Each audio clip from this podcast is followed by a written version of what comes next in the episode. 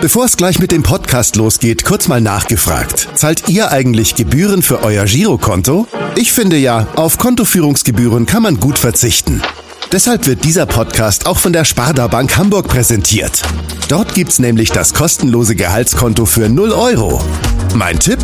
Jetzt mit nur wenigen Klicks online oder in der Filiale zur Sparda Bank Hamburg wechseln und Gebühren sparen. Und nun geht's los mit dem Podcast. Präsentiert von der Sparda Bank Hamburg. HSV. Wir müssen reden.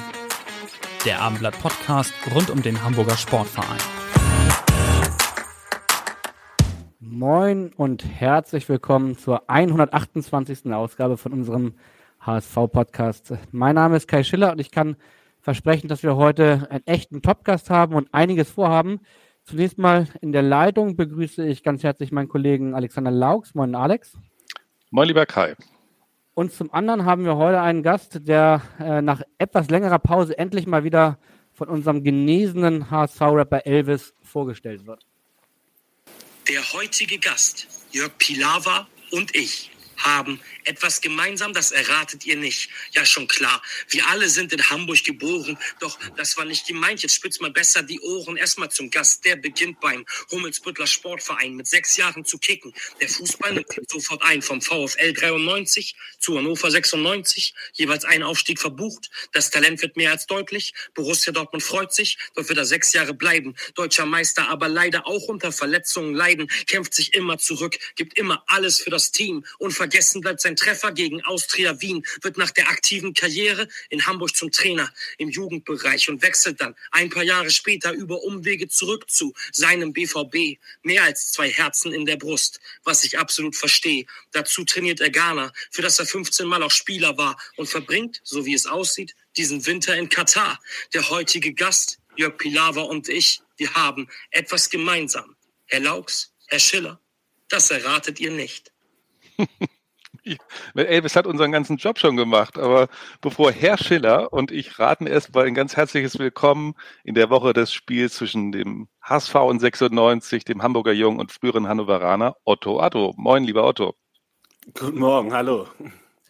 Ja, schön, Otto, dass du bei uns bist. Ähm, äh, jetzt musst du natürlich erstmal die Frage von Elvis beantworten, weil ehrlicherweise, ich habe äh, mir erlaubt zu googeln und habe es dann relativ schnell gefunden. Hast du eine Ahnung, was er meint? Elvis, du und Jörg Pilawa, ihr habt eine Sache gemeinsam, eine Idee? Puh, puh, puh, puh. Vielleicht VfL 93? Ja, fast. Ja. Äh, das Gymnasium Hummelsbüttel ist es. Äh, ah, okay. Bei Jörg Pilawa und bei dir ist, ist man da über Google fündig geworden. Bei Elvis musste man dann äh, musste man eins und eins zusammenzählen. Genau. Okay, interessant. wir wollen, wir wollen heute natürlich auch ähm, über die guten alten Zeiten quatschen, aber eben eigentlich eher nicht so über Schulzeiten. Und wir haben uns natürlich extrem über deine Zusage gefreut, weil wir eben mit dir nicht nur über das Spiel deiner beiden Ex-Clubs HSV und Hannover sprechen wollen. Wir wollen auch über Dortmund reden, wo du Talentetrainer bist, über Ghana, die du mal so kurz nebenbei zur WM geführt hast, in Anführungsstrichen.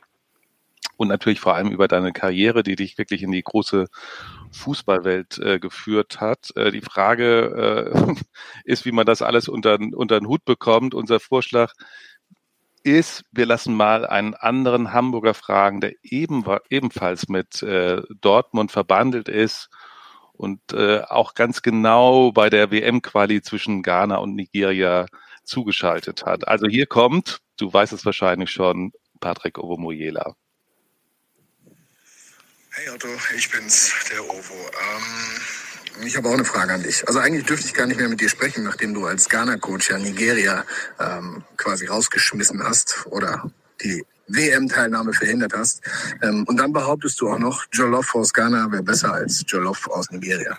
Also ich weiß nicht, warum wir wirklich befreundet sind, aber irgendwie kann ich auch nicht anders. Bist halt ein guter Typ. So, meine Frage ist, um das alles zu entschädigen, wann kochst du denn endlich Manku für mich? Bis dahin. Ciao. Ja, das war Patrick Obomoyela, der war auch vor ein paar Monaten bei uns zu Gast und äh, ein sehr guter Freund von dir. Und äh, ja, er fragt, wann du demnächst mal wieder Kuh für ihn kochst. Vielleicht musst du uns erstmal erklären, was ist Kuh?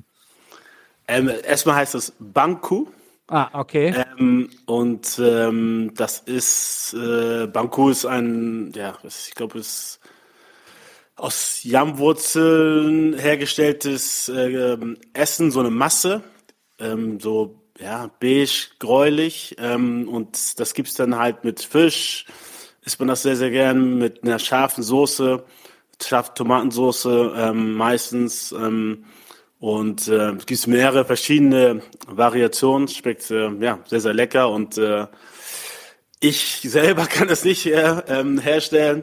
Aber meine Frau ist eine super Köchin und ähm, ja, Ovo weiß eigentlich, dass er, dass er immer eingeladen ist. Er muss nur sagen, wann er kommt, weil die Vorbereitung dieses Gerichts äh, braucht so ein bisschen Zeit. Ähm, und ähm, wenn er mir einen Termin sagt, wann er kommt, dann wird das meine Frau sicherlich gerne für ihn machen. Hervorragend. Wir werden das äh, Uvo ausrichten. Ähm, ich habe ja schon gesagt, wir hatten ihn vor ein paar Monaten auch im Podcast bei uns zu Gast und er konnte sich noch ganz genau erinnern, wie ihr beide euch kennengelernt habt. Er, er hat ja damals im Grützmühlenweg äh, gewohnt und hat dann erzählt, wie eines Tages neben ihm ein ganz schönes Auto äh, plötzlich angehalten hat und da saß du drin und hättest ihn was gefragt. Äh, kannst du dich noch daran erinnern, wie das damals war?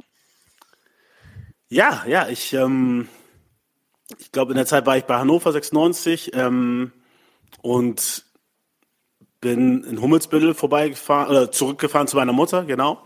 Ähm, ich glaube, ich kam vom, vom Training oder Spiel in Hannover, hatte einen Tag frei und ähm, auf einmal sehe ich Ovo da vorbeigehen in, ja, für mich, ich weiß gar nicht, was, das, was er anhatte, so, so Klempner-Montur.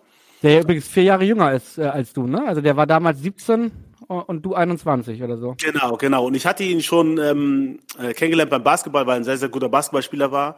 Und ähm, damals hatten wir oft in, in Niendorf gespielt auf so einem Gummiplatz und er war dann auch da mit, mit vielen Freunden immer und die Jüngeren haben, waren aber sehr, sehr gut, die haben auch manchmal bei uns mitgespielt. Und ähm, also wenn sie durften, ne, wir waren natürlich die Älteren und wenn mir einmal gefehlt hat, dann durfte Owe auch mal mitspielen. Und ähm, daher kannte ich ihn, dann hatte ich ihn über ein, zwei Freunde so, ja, grob kennengelernt und habe ihn dann auf einmal in Hummelsbill gesehen. Und ich war total verwundert, was macht der denn hier? Und äh, da hat er mir erzählt, dass sie umgezogen sind, dass sie hier wohnen und da habe ich ihn das kurze Stück noch mit nach Hause genommen. Ähm, und ähm, dann erzählte er mir nebenbei, dass er auch Fußball spielt. Und dann war ich total verwundert.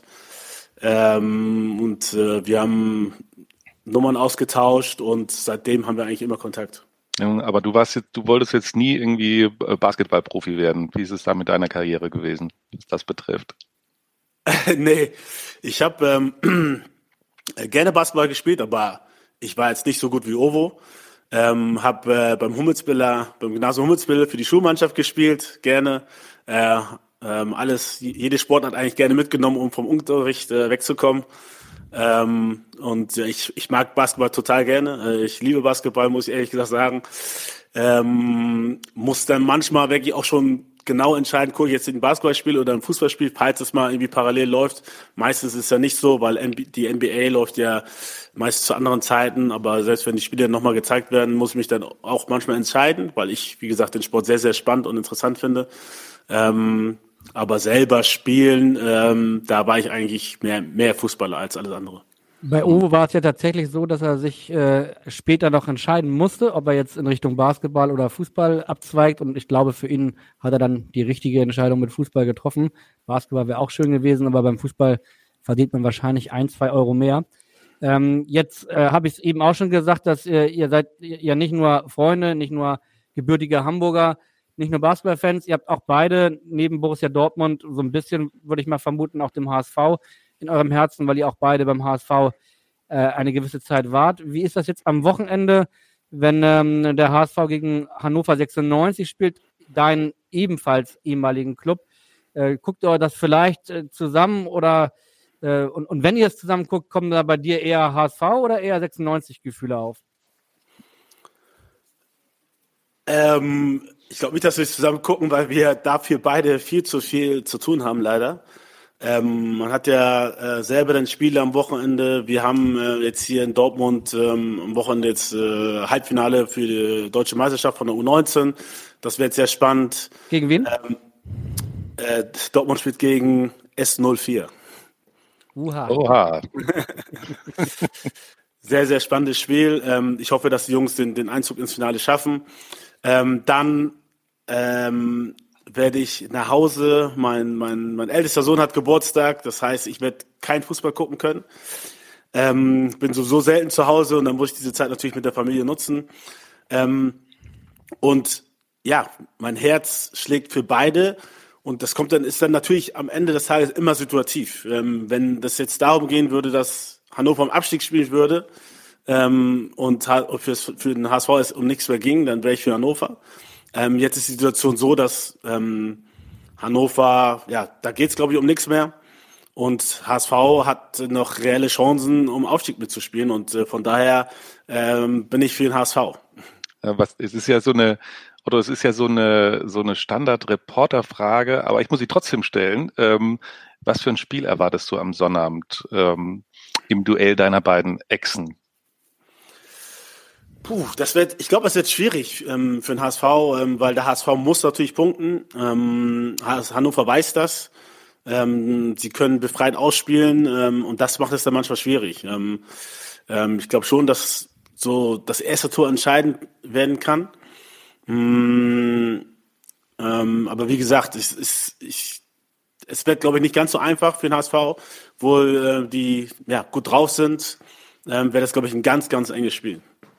Ja, du, du hast es schon gesagt, die sind ganz gut drauf. Die Hoffnung ist so ein bisschen wieder zurück in Hamburg, nachdem sie ehrlicherweise vor drei Wochen noch komplett weg war. Jetzt hat der HSV die letzten drei Spiele alle gewonnen, hat sich so ein bisschen wieder rangerobbt.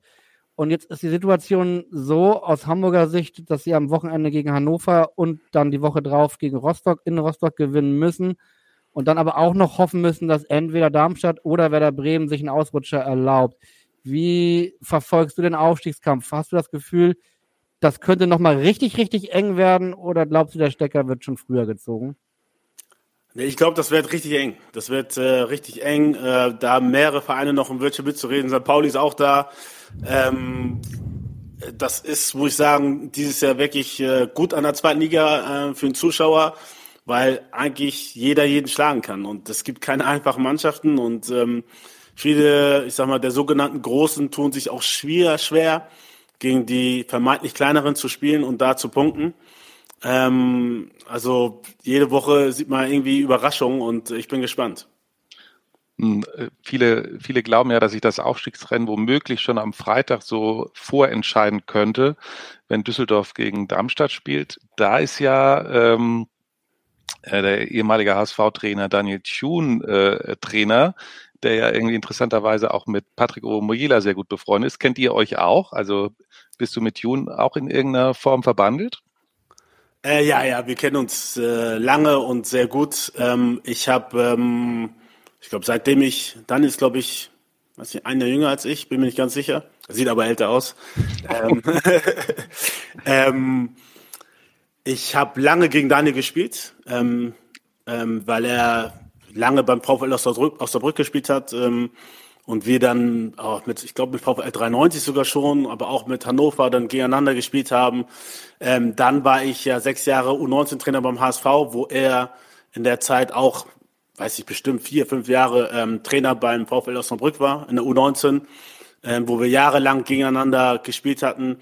Und ähm, durch meinen Kontakt mit Ovo, ähm, der dann auch in Osnabrück war, war ich auch häufiger in Osnabrück. Ähm, Daniel und Ovo waren beide auch mal in Dortmund, haben mich besucht. Also wir kennen uns schon sehr, sehr lange, über, weiß ich nicht, 20 Jahre und ähm, haben auch bis heute noch Kontakt. Ähm, dann würdest du wahrscheinlich auch äh, sagen, dass die Ho Hamburger Hoffnungen auf Daniel Thun gar nicht so unberechtigt sind. Er hat ja wirklich eine ziemlich beeindruckende Serie jetzt mit, mit Düsseldorf hingelegt. Seitdem er dort Trainer ist, glaube ich, noch kein einziges Spiel verloren und äh, ähm, siehst du es auch so, dass dieses Spiel, was Lauxi eben erwähnt hat, Düsseldorf gegen Darmstadt am Freitagabend, dass das eine kleine Vorentscheidung sein könnte? Ja, eine Vorentscheidung gibt es ja nur eigentlich, wenn Darmstadt gewinnen sollte. Und äh, das wäre jetzt auf jeden Fall schwer. Darmstadt macht es sehr, sehr gut dieses Jahr, muss man wirklich sagen. Ähm, ähm, das letzte Ergebnis war pff, also sehr beeindruckend, äh, das 6-0. 6-0 gegen Aue. Ja, genau. Also pff, die muss man halt auch erstmal so schlagen.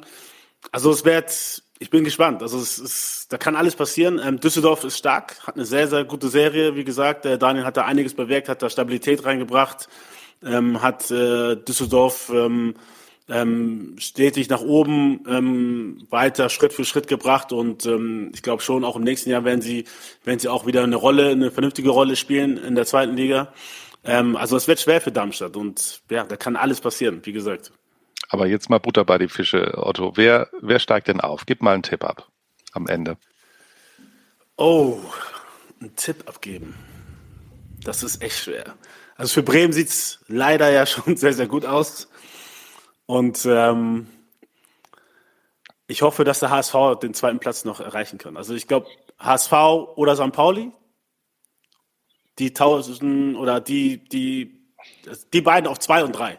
Wer jetzt genau wohin kommt, was weiß ich nicht, aber ich glaube, die können es schaffen. Und den Spitzenreiter, Nachbarschaftsclub, den du ungern mit Namen erwähnst, der wird dann noch durchgereicht auf Platz vier oder wie läuft's? Das wäre natürlich schön. Ähm, aber ich glaube, ich glaube, die, die werden es, die glaube ich, ja, die werden es. Nein, ich, also ich glaube, zwei und drei, wenn zwei und drei nach Hamburg geht und äh, wir mit Dortmund äh, nächstes Jahr zweimal äh, im Jahr nach Hamburg fahren können, das wäre schon super.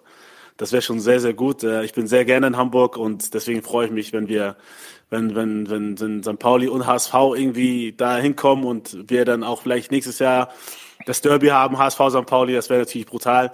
Ähm, Bremen, glaube ich, wird das schon, wird das schon machen, glaube ich, leider Gottes. Wie sieht es mit Hannover aus? Die haben natürlich mit dem Aufstieg nichts zu tun, das ist ja klar. Ähm, hatten keine einfache Saison. Du wirst sie trotzdem ein bisschen verfolgt haben. Was hat da aus deiner Sicht nicht so richtig gepasst? Puh, ich glaube, es ist schwierig von außen zu urteilen. Ähm, ja, generell fehlt, das ist ja auch das, dasselbe auch beim HSV, generell die Konstant. Ich glaube, man muss auch Geduld haben mit Trainern. Ähm, so schwer das auch ist äh, für die Fans, die natürlich ähm, immer diesen kurzfristigen Erfolg wollen, für ja, das Management, für das Präsidium, das verstehe ich so. Aus Trainersicht glaube ich schon, dass man den einen oder anderen Trainer einfach auch vielleicht mehr Zeit geben muss. Ähm, wenn ich jetzt zum Beispiel jetzt so an HSV denke, so Titz hat auf mich einen sehr, sehr guten Eindruck gemacht und der macht es, glaube ich, auch bei Magdeburg jetzt sehr, sehr gut. Die steigen auf. So, das ist auch so ein, so ein Trainer, wo ich sage, Mensch, den hätte man mehr Geduld geben müssen, auch Tune. Ähm, und manchmal braucht man halt zwei, drei Jahre. Das ist halt so. Ähm, und ja, ich glaube, Hannover braucht konstant. Ähm, ähm, klar, ähm, ähm, braucht man, glaube ich, über Jahre eine, eine Führungsperson, äh, Führungsposition, äh, Sportdirektor, aber auch, ähm, auch Trainer, ein bisschen konstant, um dann wirklich was aufbauen zu können. Und alles andere wird schwierig und natürlich ist man dann immer hier bei dem Spieler oder bei der Taktik oder, oder hier oder da und ich glaube, Konstanz äh, tut dem Ganzen schon mal gut. Du, du hast ja einige Jahre in Hannover gespielt mit einer in einer legendären Mannschaft könnte man ja sagen, mit sehr, sehr, mit einigen sehr, sehr prominenten Namen. Dieter Hecking, Sebastian Kehl, Bastian Reinhardt und natürlich auch Gerald Asamoah. Und was wäre so ein Podcast mit dir ohne eine Frage von Asa? Otto, Otto, Otto, Otto, Otto. Erstmal schön, dass du in einem Podcast bist und ich eine Chance habe, dir eine Frage zu stellen. Ähm, erstmal, wir haben uns kennengelernt damals in Hannover, wo ich 17 war, du 21. Äh, du warst für mich äh, dahin ein großer Bruder. Du hast mich bei allen Sachen unterstützt. Und der Weg ist da weitergegangen. Du bist nach Dortmund, ich bin nach Schalke. Trotzdem sind wir eng geblieben und sind immer noch befreundet. Und dafür bin ich dankbar, dir dankbar äh, für deine Zeit, für was du für mich getan hast. Und ich bin sehr, sehr stolz auf dich, Otto, äh, was du bis jetzt geschafft hast, bezüglich auch mit Ghana, dass du die Qualifikation geschafft hast. Das macht mich sehr, sehr stolz. Äh, es ist nur ein, ich darf eine Frage stellen und meine Frage war, ich habe mich früher bekocht, als ich noch jung war in Hannover. Meine Frage ist, hast du jetzt endlich mal kochen gelernt oder äh, wirst du immer noch gekocht von Goya? Viel Spaß und ja, wir sehen uns bald. Ciao, ciao, Asa hier. Ja, Essen scheint ein großes Thema in deinem Freundeskreis zu sein und deine Kochkünste scheinen auch ein großes Thema zu sein. Nach Uwe will jetzt auch Asa wissen, wie es, äh, ob du dich mittlerweile auch ohne deine Frau verpflegen könntest. Ähm, schwer, schwer. Also ich habe wirklich da wirklich zwei linke Hände. Ähm, und habe immer das Glück gehabt, dass ich irgendjemand in meiner Nähe hatte, der gut kochen konnte. Damals war es Gerald und jetzt ist es meine Frau, die das super macht und ähm, ähm, aber er äh, soll nicht so viel reden. Also seine Frau kocht auch sehr, sehr gut und ähm, lässt sich auch bekochen. Er kocht irgendwie gar nicht mehr zu Hause, habe ich gehört. Ähm, deswegen soll er mal erstmal vor der eigenen Haustür kehren und äh, äh bevor er mir solche Fragen stellt. Ab, abgesehen davon wollen wir jetzt ja nicht nur eine, eine, eine Koch-Podcast durchführen, sondern auch uns anderen Themen widmen. Und wir haben uns, als wir in, uns in der Mannschaft umgehört haben, auch eine ganz interessante Sprachnachricht bekommen von deinem ehemaligen Kollegen Dieter Hecking, der eben keine lustige Anekdote einfordert, sondern äh, eine, eine ziemlich ernste und wichtige Frage an dich hat. Ja, Otto, hier ist der Dieter Hecking. Also auch ich habe eine Frage an dich äh, in diesem Podcast. Ähm, liegt schon eine ganze Zeit zurück, aber ich erinnere mich an einen Abend, der für dich und uns alle eigentlich nicht ganz so angenehm war. Und zwar im Vorfeld des Relegationsspiels zum Aufstieg in die zweite Liga mit Hannover 96 haben wir, bevor wir gegen Cottbus spielen mussten, einen Abend in Cottbus verbracht und haben dort ein Spiel angesehen. Cottbus gegen Chemnitz. Mich würde mal interessieren, wie waren deine Eindrücke an diesem Abend, weil wir haben ja doch da noch sehr viel auch mit Rassismus zu tun gehabt in dieser Phase. Und mich würde interessieren, wie du das damals empfunden hast und wie du heute mit Rassismus umgehen wirst. Das war meine Frage. Ich wünsche einen guten, gelungenen Podcast und alles Gute bis bald. Ja, das war äh, Dieter Hecking, heute in Nürnberg, war auch beim HSV und war dein Mitspieler in Hannover 1996, 97 eher sozusagen auf der Zielgeraden seiner Karriere, du noch ganz am Anfang. Und ich kann mich ehrlicherweise, da war ich auch noch ganz, ganz jung, an diese Relegation sehr gut erinnern, weil ich die bei N3 verfolgt habe, das Spiel Cottbus gegen Hannover, die, die schlimmen Rufe, aber er fragt gar nicht nach, dem, nach diesem Spiel, sondern nach dem Vorabend äh, Cottbus gegen Chemnitz. Ich schätze mal Cottbus 2 gegen Chemnitz oder sowas. Ähm, vielleicht kannst du einmal erzählen, was er genau meinte und, und ja, also wie war dieser Abend damals? Ähm, es war, wenn ich mich genau erinnere, also ich bin, bin nicht hundertprozentig sicher, es war, war nicht ein Vorabend vor dem Spiel, es war eine Woche vorher. Ähm, da hatte unser Trainer Randolph Fanz die äh, ja, blühende Idee, dass wir vielleicht den Gegner nochmal live beobachten sollen. Und dann sind wir von Hannover nach Cottbus gefahren, um uns Cottbus anzugucken. Ich bin mir nicht sicher, ob es eine Woche oder zwei Wochen vorher war. Ähm, und dann standen wir da und haben uns das Spiel angeguckt, also aber in Zivil. Ähm, und ähm, ich hatte schon vorher ein mulmiges Gefühl, weil ähm, wir, ich, ich persönlich auch privat dann schon, ähm, ich war häufiger in Berlin, ähm, in ja, noch jüngeren Jahren und hatte da auch, gerade wenn ich in Ostberlin war, dann viele Anfeindungen gegen meine Person. Ähm, und ich hatte schon ein mulmiges Gefühl und wir alle, also ich glaube, Baba Kanjai war noch dabei, der jetzt äh, Teammanager bei Leipzig ist und Gerald war dabei. Ähm, wir waren drei Dunkelhäutige, die dabei waren und wir hatten schon ein mulmiges Gefühl und waren aber noch relativ jung und haben jetzt auch nicht den Mumm gehabt zu sagen, Trainer, also wir wollen da gar nicht mitkommen. Ähm, und ja, war, also es ist uns da auch schon sehr, sehr viel Hass entgegnet. Ähm, wir sind dann auch, glaube ich, früher so ein bisschen früher gegangen, weil einfach schon Leute uns irgendwie beschimpft haben und irgendwie in unsere Richtung gespuckt haben. Und äh, wir waren natürlich ein bisschen abgeschirmt durch unsere Mannschaftskollegen, aber ähm, ja, es war kein gutes Gefühl. Ähm, und man hat halt auch in den Augen und äh, durch Äußere natürlich diesen Hass gegen ähm, Leute mit Migrationshintergrund irgendwie gespürt und äh, deswegen sind wir da auch nicht allzu lange geblieben und ähm, ja, war, war kein, keine schöne Sache. Ich muss aber, und das will ich auch ganz klar nochmal betonen, auch dann hier dabei, ähm, ich war ähm, ja viele Jahre später als Trainer häufiger in Korpus als, als Trainer mit der ähm, Hamburg U19 und da muss ich sagen, ähm, da hatten wir mal einen Zwischenzerfall in der Jugend, leider. Aber ansonsten muss ich sagen, hat sich dann da schon viel geändert gehabt. Und wir waren immer in Cottbus dann auch herzlich willkommen. Also ich als Trainer und wir hatten, ich hatte in meiner Mannschaft auch einige dunkelhäutige Spieler und äh, hatten da nie Probleme. Und ja, ich hoffe, dass sich das noch weiter bessert. Ähm, ähm, ich glaube schon, dass ähm, sofern ich das jetzt noch beurteilen kann, weil ich jetzt auch bestimmt sechs, sieben Jahre nicht mehr in Cottbus, ähm, dass das, ähm, was das angeht, auch in die richtige Richtung geht. Aber es geht ja auch im Prinzip nicht um Cottbus-Bashing, sondern mehr um, um, um die allgemeine Situation. Das, was wir, was du jetzt eben so geschildert hast, ist ja auch wirklich schon sehr, sehr lange her, äh, 25 Jahre. Mhm. Äh, wie ist denn die Situation heute? Du hast ja eben geschildert, so ein paar, äh, paar Eindrücke, wie es dann später war. Wie schätzt du das heute ein? Ja, es ist äh, leider noch ähm, allgegenwärtig. Ähm, ich habe ja mit mit vielen Menschen, mit die Migrationshintergrund äh, haben, zu tun. Und ich habe selber auch noch Vorfälle äh, im, im, im, im, ganz, ganz nahen Umkreis. Und es ist, es ist leider Fakt, dass es äh, heutzutage immer noch Rassismus gibt. Es gibt ja verschiedene Arten von Rassismus. Ähm, ähm, Rassismus ist generell in unserer Gesellschaft schon verankert ähm, und auch im Denken von ganz, ganz vielen Leuten, die das vielleicht gar nicht merken. Aber ähm, ähm, es ist ähm, ohne Zweifel, ähm, dass Leute mit weißer Hautfarbe in Deutschland natürlich viel, viel bessere Chancen haben, schneller Arbeit bekommen, ha äh, bekommen bessere Arbeit bekommen, dass äh, Menschen mit Immigrationshintergrund äh, sehr viel Skepsis entgegengebracht wird.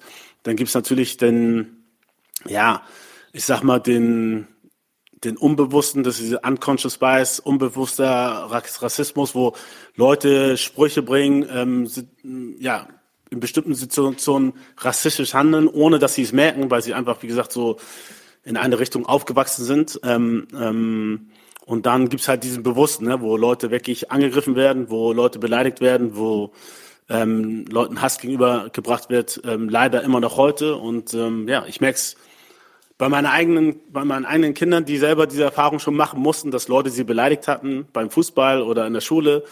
Ähm, ich merke es ähm, in meiner äh, Umgebung, bei mir selber. Ähm, ich bin vor, weiß nicht, vor, war das vor zwei Jahren, sind wir nach Hamburg gefahren und wir sind so um 12 Uhr nachts angekommen mit meiner Familie und auf einmal wurde ich ähm, vor meinem Haus in Hamburg äh, von drei Polizist, Polizeiautos und ungefähr, also zwei, sind zwei Kastenwagen und ungefähr, weiß ich, acht, neun Polizisten umzingelt. Und die haben mich dann gefragt, was ich hier mache und dies und das und äh, mit Taschenlampen an meine Kinder beleuchtet. Und ja, es hat dann irgendwie zehn Minuten gedauert, bis ich denen erklärt habe, dass, dass das Haus mein, dass das mein Haus ist, meine Mutter wohnt da und dass wir die besuchen und ähm, dass wir einfach nur nach Hause wollen. Und äh, klar, es ist spät, aber wir sind halt spät losgefahren aus Düsseldorf. Und also das erleben halt, so eine Situation erleben halt sehr, sehr viele Freunde von mir, die dunkelhäutig sind und meine weißen Freunde überleben sowas natürlich nicht. So. Und das, deswegen merke ich, es ist leider überall, ob das jetzt, ähm, also es ist ein gesellschaftliches Problem. Ähm, es ist, das muss man klar sagen, besser geworden, aber noch lange nicht gut genug.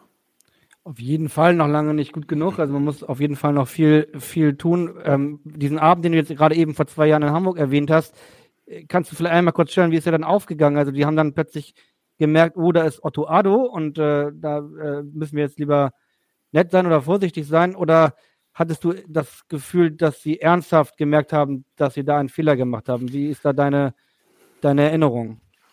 Ja, meine, ja, sie haben schon gemerkt, ich weiß es nicht. Sie haben jetzt, ich habe jetzt meinen, also ich habe jetzt meinen Namen jetzt nicht gesagt. Klar, meinen Ausweis äh, sollte ich geben. Ähm, ich habe aber zehnmal gefragt, warum sie mich jetzt anhalten und was ist der Grund, ähm, dass ich nur nach Hause will hier mit meiner Familie. Ähm, dann ging es halt so ein bisschen darum, meine, ist, äh, meine Frau hat es aufgenommen. Ähm, und dann ging es eigentlich mehr darum, dass meine Frau nicht aufnehmen darf und dass sie sie daran hindern wollten und ähm, sie vehement aufgefordert haben, das, die Kamera runterzunehmen. Ähm, und ja, da ging es so ein bisschen hin und her. Dann habe ich meinen Ausweis gesagt, gesagt, ich, ich hat er gesagt, ja, Sie wohnen hier nicht. Ich so, nein, das ist, aber trotzdem, das ist mein Haus und meine Mutter wohnt hier und wir wollen sie besuchen ich glaube, das war über Ostern oder irgendwie sowas, zwei Tage. Ich wollte, habe die Familie hingebracht, weil ich einen Tag frei hatte und wäre dann ähm, eine Woche später irgendwie wieder zurückgekommen, um sie abzuholen. Ähm, ja, da ging es so ein bisschen her und irgendwann, ähm, also da hat irgendeiner als Ausrede gesagt, weil ich hatte im Kofferraum natürlich Koffer und lagen auch paar Jacken so lose rüber über die Koffer. Und dann hat einer von denen gesagt, ja, ein Alt, Alt, äh, Altkleidercontainer wurde aufgebrochen ähm, hier in der Nähe und ähm, weil ich äh, den Kofferraum aufgemacht hatte und da so Klamotten raus äh, hing, ähm, dachten sie, dass ich das gewesen wäre. Meine ich so, das macht irgendwie keinen Sinn äh, für mich, dass ähm, das, das Auto, was wir haben, ist schon groß, äh, dass jemand, der so ein großes Auto hat, äh, irgendwie ein alt Kleidercontainer aufbricht. Und wenn jemand das wirklich nötig hat, sowas aufzubrechen, dann äh, habe ich gesagt, dann bitte, dann lasst ihn diese Klamotten, wenn er keine Klamotten hat, äh, darüber jetzt so ein, so ein Fass aufzumachen und mit acht Mann hier rumzustehen, äh, fand ich schon sehr, sehr heftig. Und meine Kinder waren sehr, sehr verängstigt und äh, ja. Ich, ich wollte es gerade sagen, Otto. Ich meine, das ist ja beklemmt, wie du das so schilderst, ehrlich gesagt, und auch, auch skurril, dass sowas heutzutage noch möglich ist. Und habe gedacht, sowas macht ja was mit den Kindern, ne? Den muss man wahrscheinlich mit denen das auch einordnen und kann da vielleicht das so ein bisschen beruhigen, aber es bleibt ja trotzdem was hängen, ne? Also ja. Hm, ja. So, und dann am Ende sind die gegangen, was ich, was ich, ja, sie haben sich nicht entschuldigt, so, das finde ich auch mal so ein bisschen. Das war vielleicht eine kleine Geste, aber das wäre, glaube ich, angebracht gewesen und das haben sie nicht gemacht und sind dann abgerückt und weggefahren. Du hast eben selber erwähnt, es gibt immer noch äh, bewussten und unbewussten Rassismus. Äh, was mir aufgefallen ist jetzt in der Vorbereitung des Podcasts, äh, wir haben lustige Sprachnachrichten und, und haben dann äh, über Daniel Thune schon gesprochen. Ähm, wenn man sich die, die Profiligen anguckt, dann fällt mir halt Daniel Thune ein, mir, du fällst mir ein und sonst gibt es aber ehrlicherweise keine schwarzen Trainer. Woran liegt das? Also äh, gibt es da auch einen Nachholbedarf? Ich kann es nicht, ich glaube, es ist generell schwierig, das zu beweisen. Ähm, kann man nicht. Ähm, das ist schwer messbar. Was man muss jetzt einfach generell, Fußball ist am Ende auch nur ein ein Teil der Gesellschaft. Und in der Gesellschaft ist es schon so, da gibt es äh, viele Reportagen, äh, ob das jetzt, ich weiß nicht, ob das sagen darf, was es Spiegel TV oder so etc. Ja. gab, die Reportagen gemacht haben. Und ich habe selber auch am eigenen Leib erlebt, dass ich äh, mich als Junge irgendwo beworben habe, beim Sparmarkt zu arbeiten ähm, und war äh, verabredet mit einem Freund, der sich verspätet hatte und zwei Stunden später kam. Und zu mir meinten sie, sie haben nichts mehr, obwohl da ein Schild hing, dass sie Leute suchen. Und er wurde angenommen zwei Stunden später. Und das ist halt, das ist halt ähm, dann sehr, sehr offensichtlich. Und wie gesagt, ich habe sehr viele bekannte Freunde mit Migrationshintergrund und man merkt einfach, äh, dass es für die schwer, schwerer ist. Und warum soll es dann nicht im Fußball auch so sein? Ich glaube schon, dass es so ist. Ähm, am Ende ist es natürlich schwierig zu beweisen und es ist auch statistisch natürlich so, dass ähm, wir eine Minderheit sind. Ähm, ähm, deswegen gibt es so nicht so viele schwarze Trainer. Ähm, aber am Ende geht es schon darum, ähm, dass man Chancen bietet. Und äh, ich glaube, das ist ein Thema auch für den DFB. Ähm, ähm, es ist halt schwierig generell. Ähm, ähm, viele Leute mit Migrationshintergrund kommen halt aus sozialen untersten Schichten und für die ist es dann schwierig, einfach ähm, ähm, rein schon finanziell und von der Zeit bestimmte Trainerscheine zu machen etc. Und äh, da muss man, glaube ich, äh, viel, viel ändern und viel, viel verbessern. Ich, ich frage mich, als ich dir so zugehört habe, äh, habe ich mich gefragt, ja, wie ändert, so, ändert man was? Wie bricht man sowas aus? Ist ja dann leicht mit Appellen und so, dann passiert weiter nichts. Du hast eben den Verband angesprochen, der sicherlich vielleicht auch mal ein paar Werkzeuge hätte. Ich weiß nicht, jetzt mal ganz spontan mit einer Quote oder so, um das bewusst auch zu, zu fördern, dunkelhäutige Trainer einfach auch zu fördern. Oder hast du andere Ideen, wie man da äh, vorankommen kann? Ich finde Quote nicht, nicht ganz so gut, weil es am Ende soll es schon um Leistung gehen. Ähm, und dann für mich geht es einfach, dass es Leute, die, die, ja, die bereit sind, äh, viel dafür zu tun, dass man denen diese Chancen gibt. Und es geht halt meistens um Zeit, um Möglichkeiten, ähm, äh, in eine gewisse Richtung ausgebildet zu werden, aber auch um insbesondere um finanzielle Sachen. Und wenn man, wenn es da Unterstützung gibt für Leute, die nachgewiesenermaßen vielleicht ähm, finanziell schlechter dargestellt äh, sind als andere, dass man die noch noch besser unterstützt. Der DFB macht es. Es gibt auch ähm, ähm, Fonds ähm, und es gibt auch Unterstützung, so ähnlich wie beim, wenn man studiert, ähm, dass man, aber mir fällt jetzt das Wort nicht an. Ähm, Stipendium meinst du? Genau, oder? genau, ja, so Stipendienart oder dass man, dass man ähm, BAföG, genau. BAföG. Ein, genau. Ähm, und da muss man sich halt ähm, ja auch auch im Fußball was überleben, dass man dass man für für den einen oder anderen ist 1000 Euro nicht so viel, aber für den einen oder anderen ist 1000 Euro sehr viel. Und ähm, da muss man sich überlegen, wie kann man diese Leute unterstützen, ähm, ähm, die daran interessiert sind, sich zu verbessern, äh, ihnen die Möglichkeit zu geben. Und nichtsdestotrotz ist es dann trotzdem so, dass die Entscheider natürlich für gewisse Positionen ähm, ja auch ja, offen sein müssen oder offen sein sollten, so wie das Fortuna Düsseldorf ist, der HSV äh, ist mit Tradition oder auch Borussia Dortmund mit mir. Ja, und auf jeden Fall finde ich, sollte man weiterhin immer darüber reden. Ähm, dein, dein bester Freund, den wir gleich hören werden, ähm, das wird jetzt gar nicht so einfach sein, einen Übergang zu finden von diesem sehr wichtigen Thema, aber auf jeden Fall dein bester Freund, der hatte ähnliche Anfeindungen wie du in der, in der Jugend, auch ein Hamburger, ähm, erfahren, hat mir mal erzählt, wie er in Neumünster äh, sehr beschimpft worden ist und ähm, er hat jetzt eine Frage an dich, die hat gar nichts mit dem Thema zu tun, deswegen versuche ich das irgendwie anders einzufliegen. Tut mir leid, dass das jetzt so ein krasser Bruch ist, aber hier hören wir Akim Adewumni. Hey Otto, weißt du noch wie und durch wen wir uns kennengelernt haben? Und welchen Spitznamen ich dir gegeben habe? Was dieser Spitzname mit dem zu tun hat, was mich an dir so fasziniert hat und äh, vielleicht auch andersrum. Ja, Aki bei der Wumni. ähm, also die erste Frage war, ob, also wie wir uns kennengelernt haben, genau. Ähm, ja, wir haben uns über einen sehr guten Freund von uns äh, äh kennengelernt, Mensa Jeboa, ähm, der mittlerweile äh, auch Jugendtrainer in, in, beim Einsbilder TV ist, äh, kennengelernt. Ähm, Mensa hatte mir eine lustige Geschichte erzählt, wie er Akim kennengelernt hat und da war ich total interessiert. Die hatten beide hatten ein Wettrennen und Akim war eigentlich der Schnellere, aber Mensa war ein bisschen körperlich robust und hat Akim so ein bisschen von der Bahn gedrängt und äh, äh, die beiden haben sich schon fast geprügelt und dann sind die Freunde geworden und über ihn haben wir dann Akim kennengelernt und ähm, ja, ich glaube, ähm, wir sind sehr, sehr gleich in vielen Sachen. In ganz vielen Sachen sind wir dann aber, oder in einigen Sachen sind wir dann nicht gleich. Ähm, und ich weiß auch gar nicht genau, ähm, ähm, ob das jetzt immer so gut oder schlecht ist. Das ist immer schwierig, weil ähm, jeder geht halt auch unterschiedlich um ähm, mit, mit, mit Erfahrung, auch gerade im Rassismus zum Beispiel. Akim war schon so jemand, äh, der, der dann auch sauer war. Ähm, ähm, und erinnert mich so ein bisschen dann da an Kevin Prince, ähm, weil ihr von, mit, äh, von Neumünster gesprochen hat. Ich glaube, er hat dann den Ball auch mal genommen und in die Zuschauer geschossen, wo sie ihn ja. beleidigt haben. Ja. Und ich, ich war jemand, der gesagt hat, okay, ich, ich lasse mich von diesen Leuten nicht äh, irgendwie provozieren und mache mein Ding und habe mein Ziel und gehe meinen Weg. So. Und, und, und beides hat irgendwo seine Berechtigung. Ich habe Akim mal vor, ich glaube, zwei Jahre oder so ist es ja, oder drei Jahre, ähm, mal getroffen und ein größeres Porträt fürs Abendblatt äh, über ihn geschrieben. Also diese ganze Thematik, über die wir eben gesprochen haben, die ist ihm auch schon auch ein sehr wichtiges Anliegen. Ne? Also das merkt man schon, wenn man mit ihm redet.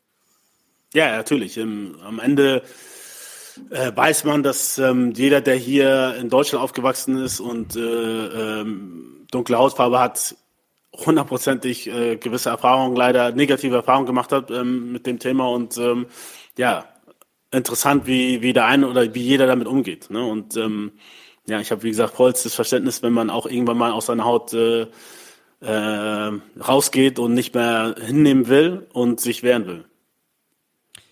Du hast ja jetzt selber zwölf Jahre als Profi gespielt, davon aber nur ein einziges Jahr in Hamburg. Und wenn wir jetzt aber so die ganzen Sprachnachrichten durchgehen, ähm, hat man schon das Gefühl und auch von dem, was du erzählst, Hamburg ist trotzdem schon sehr, sehr, als unabhängig vom HSV, sehr, sehr fest äh, in deinem Leben verankert, oder?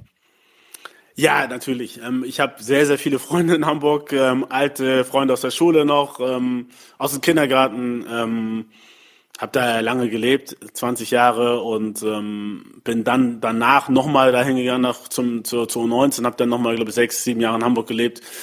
Ähm, meine Kinder sind in Hamburg geboren und äh, ja, ist natürlich für mich schon die schönste Stadt in Deutschland und äh, ähm, ja, da fühle ich mich natürlich zu Hause.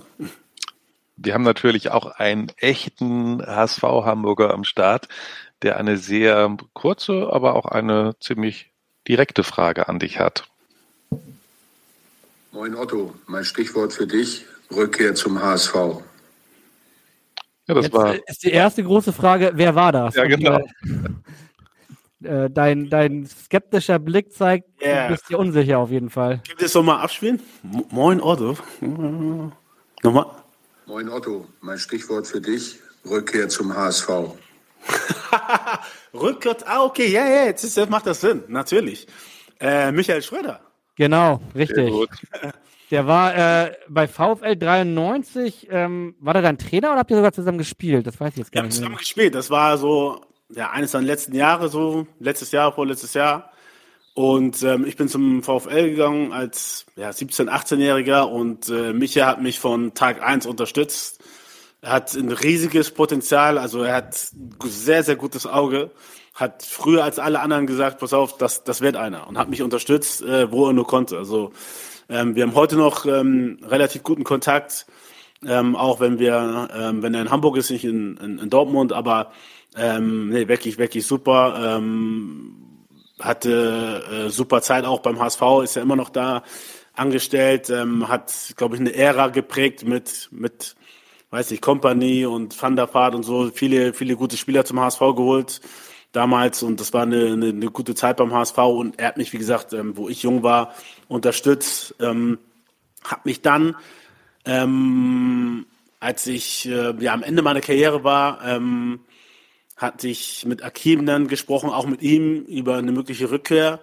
Und ihm kam dann die Idee auch, ähm, dass ich äh, vielleicht ein älterer Spieler für die zweite Mannschaft spielen kann und äh, ja, den Jungs ähm, von meiner Erfahrung auch was wieder zurückgeben kann ähm, und spielen kann. Und ähm, ja, wie es dann so ja, komischerweise lief. Er hatte auch einen sehr guten Draht zu Hüb Stevens und Hüb Stevens mochte mich auch, wollte mich damals mit Gerhard schon zusammen nach Schalke holen ähm, hat es dann auch so gepasst, dass er dann auch gesagt hat, Mensch, Otto, wir brauchen auch hier bei der ersten Mannschaft ähm, jemanden, der vielleicht den einen oder anderen so ein bisschen runterholt und mit denen redet und ähm, äh, mit ein paar Sachen bestricht. Äh, und da hätte ich gern dich, dass du ja den einen oder anderen Hallo Drian, sag ich mal, wie so Atuba oder so, ähm, äh, der sich da so ein bisschen kümmert und so ein bisschen Ruhe in die Kabine reinbringt. Und ähm, deswegen war ich sehr häufig dann auch oben bei der ersten Mannschaft, ähm, bin dann auch gependelt zwischen der ersten und zweiten Mannschaft mit, ja, mit, äh, weiß noch, mit Maxim Choupo-Moting, mit Enes Benatira, Sidney Sam. Ähm, ja, und da war eine gute, gute Zeit. Jerome ja. Boateng war dann damals auch beim HSV. Also waren viele gute, interessante Spieler damals da und äh, ja, war eine super Zeit. Ja, das waren schon ein paar Spezialisten auch dabei in der, Mannschaft. Aber ich glaube, er fragte auch, ob, er noch, ob, ob du danach eben nochmal äh, äh, Zurückkehr oder vor der Rückkehr standest. Gibt es da eine Geschichte zu erzählen? Später? Äh, nach meiner Zeit als, ja. als, als, Spieler? Genau. Ähm, also er hat mich ja dann sozusagen ähm, dann auch eingebunden in die U19, also als Trainer. Mhm. Also ich, ich hatte eigentlich ja nicht so großes Interesse, ehrlich gesagt, Trainer zu werden. Ich dachte vielleicht, Mensch, ich interessiere mich für Fußball, vielleicht kann ich Scout werden, etc. Und dann hat sich dieses Fenster aufgemacht, weil Rodolfo Cardoso zur ersten Mannschaft, äh, zur zweiten Mannschaft ging. Ähm, Mammut, ähm, äh, nee, Entschuldigung, Sona Üsal wurde Cheftrainer und ich wurde dann Co-Trainer bei 19. Und ähm, ja, habe dann die Chance wahrgenommen und hat mir so super gefallen, mit, mit den Jungs zu arbeiten. Und ähm, ja, dann war ich wieder beim HSV als Trainer. Also war schon eine, eine, eine gute, gute Sache. Du bist ja jetzt äh, bei Borussia Dortmund und wir wollen auf keinen Fall deinen Arbeitgeber verärgern, aber irgendwann eine Rückkehr zum HSV, ist das äh, im Bereich des Möglichen, gar nicht in deinem Fokus? Wie sieht es da aus? Im Bereich des Möglichen, absolut. Also ich bin hier noch unter Vertrag, ähm, äh, habe jetzt frisch drei Jahre unterschrieben nochmal und fühle mich hier auch sehr, sehr wohl, aber klar, irgendwann, irgendwann äh, ja, kann ich mir schon vorstellen, auch wieder nach Hamburg zurückzukommen, klar. Hast du, du denn noch Kontakte? Entschuldigung, Kai, hast du denn noch Kontakte zu einigen ehemaligen äh, Spielern, Ex-HSVern? Ja, ja, klar. Natürlich. Also ich habe ähm, ganz viel zu Ex-Spielern, Trainern ähm, Kontakt. Ähm, ich bin schon so ein bisschen auch Kontakter und halt versuche die Kontakte zu halten und äh, habe da noch Kontakte und äh, das, das ist zum Beispiel eine Sache, die ich von Michael Schröder gelernt habe. Ähm, ja, diesen Kontakt halten. Ähm, ich fand generell finde ich auch Ideen gut, ähm, wenn man Leute äh, zurückholt, so die sich damit identifizieren können mit dem Verein. Ähm, deswegen war schon eine super Idee von Micha, ähm, ähm, mich da mich da zu integrieren damals. Du hast ja eben ein paar aufgezählt, die so wie du damals zwischen erster und zweiter Mannschaft hin und her gependelt sind. Sidney Sam, äh, Enes Benhatira, äh, wie hast du noch gesagt? Ähm, Chupomoting. Chupomoting, genau. Einen hast du vergessen und lustigerweise den, den du vergessen hast, äh, weil du eben bei Michael Schröder zweimal hinhören musstest, bis du die Stimme erkannt hast. Ich glaube, dass dem das nicht passieren würde und den hören wir jetzt. Hi Otto, ich hoffe es geht dir gut. Ich hoffe, du hast Spaß im äh, Podcast. Und äh, ja, meine Frage an dich lautet, wer ist der einzigste Mitspieler, den du jemals hattest, der dich auch nach Jahren nur an deiner Stimme erkennt, innerhalb von, sagen wir, zwei Sekunden? Liebe Grüße. Frage Nummer eins. Du hast jetzt 29 Sekunden Zeit, die Stimme zu erkennen. Wer war's? Wow, wow. Mir fallen eigentlich mehrere ein. Ich will nichts Falsches sagen, das ist schwierig. Mm. Das war einer, der damals mit mir zusammengespielt hat. Es war einer, der damals mit dir zusammengespielt hat, sowohl in der zweiten als auch in der ersten. Äh, großes Talent. Ich glaube, das muss ich mal selber überlegen. Ich meine, dass Martin Joli dann irgendwann äh, groß gemacht hat, aber, aber das bin ich mir jetzt auch nicht so ganz sicher. Türkei wäre ein Tipp von mir. Oh mein Gott. Tunai. Tunai. Und Tunai, weißt du, auf doch, welche Geschichte er ich anspricht? vergessen. Und weißt du, welche Geschichte er anspricht? Äh, ich habe mich jetzt ehrlich gesagt so auf die Stimme konzentriert, ich habe da gar nicht richtig zugehört. Weißt du was? Wir sind ja hier spontan und deswegen hören wir ihn einfach nochmal. Nochmal 29 Sekunden Tunai Tonur, Tunai Torun pur. Hi Otto, ich hoffe, es geht dir gut. Ich hoffe, du hast Spaß im äh, Podcast. Und äh, ja, meine Frage an dich lautet, wer ist der einzigste Mitspieler, den du jemals hattest, der dich auch nach Jahren nur an deiner Stimme erkennt, innerhalb von, sagen wir, zwei Sekunden? Liebe Grüße. Also jetzt scheint es Klick gemacht zu haben, Otto. Richtig Klick gemacht. Ähm, nein, unglaublich. Tunai ist Wahnsinn. Also wir haben Kontakt über soziale Medien so, aber es ist nicht so, dass wir irgendwie täglich telefonieren. Und ich überlege gerade, wir waren in der Türkei. Ähm, Istanbul ist schon eine heiße Fährte. Genau, genau. Wir waren in der Türkei in äh, ein Champions League Spiel gegen Besiktas Istanbul und ich war vorher auch beim Youth League Spiel, ähm, beziehungsweise wir haben trainiert, glaube ich, auf dem Platz. Ähm, und das Trainingszentrum der Nationalmannschaft wird von mehreren Mannschaften genutzt in der Türkei. Unter anderem auch von der Mannschaft von Tuna oder Ex-Mannschaft, glaube ich. Ich glaube, er hat jetzt wieder gewechselt. Ja, genau. Ähm, ähm, ich bin mir nicht sicher, ob es Kasimpa war. Bin mir nicht sicher. Ähm, auf jeden Fall ähm, wusste ich, dass er das spielt und er war aber, und die hatten Training, er war aber an diesem Tag nicht da beim Training, weil er, ich glaube, er musste nicht hin. Er ist natürlich da ein großer Star, muss natürlich nicht immer trainieren wie die anderen. Keine Ahnung, ich weiß es nicht. Ähm, und ich habe dann jemanden gebeten, ihn anzurufen. Ich weiß jetzt gar nicht, ob es er war oder Emre Moore hatte ich, glaube ich, auch da getroffen. Den hatte ich in Dänemark als Spieler. Und wir haben auf jeden Fall haben wir Tunai äh, angerufen von von einer Fremden oder von einer Nummer seines äh, Teamkollegen oder Betreuer oder etc. Und ich habe nur gesagt, hallo Tunai, und er wusste sofort, dass ich das bin. Also ich war geschockt. Also äh, ich muss sagen, Respekt, ganz, ganz großen Respekt, äh, dass er mich sofort erkannt hat. Ähm, und ich brauche hier eine halbe Ewigkeit. Das ist der Wahnsinn. Ja, also er hat sich auf, auf jeden Fall sehr über diese Geschichte gefreut, genauso wie du sie erzählt hast, so war es. Also er hat gesagt, äh, du, hätt- er, du hättest von einer fremden Nummer einfach nur Hi Tunai gesagt und er hätte dann geantwortet Hallo Otto und du wärst völlig perplex gewesen. Total, Und, total. naja, er hat sich auch heute noch drüber gefreut. Du hast schon gesagt, du warst äh, mit Dortmund da. Ähm, Dortmund ist ja neben Hamburg wahrscheinlich der größte Teil in deinem Leben oder die, die wichtigste Stadt in deinem Leben. Hast äh, da lange als, als Spieler gespielt, von 1999 bis 2005 und ähm, bist jetzt da als Trainer, als Talente-Trainer. Hast eben gerade gesagt, du hast deinen Vertrag nochmal um drei Jahre verlängert. Du bist Top-Talente-Trainer. Ist das so richtig? Steht das auf deiner Visitenkarte? Ja, ja, das ist richtig.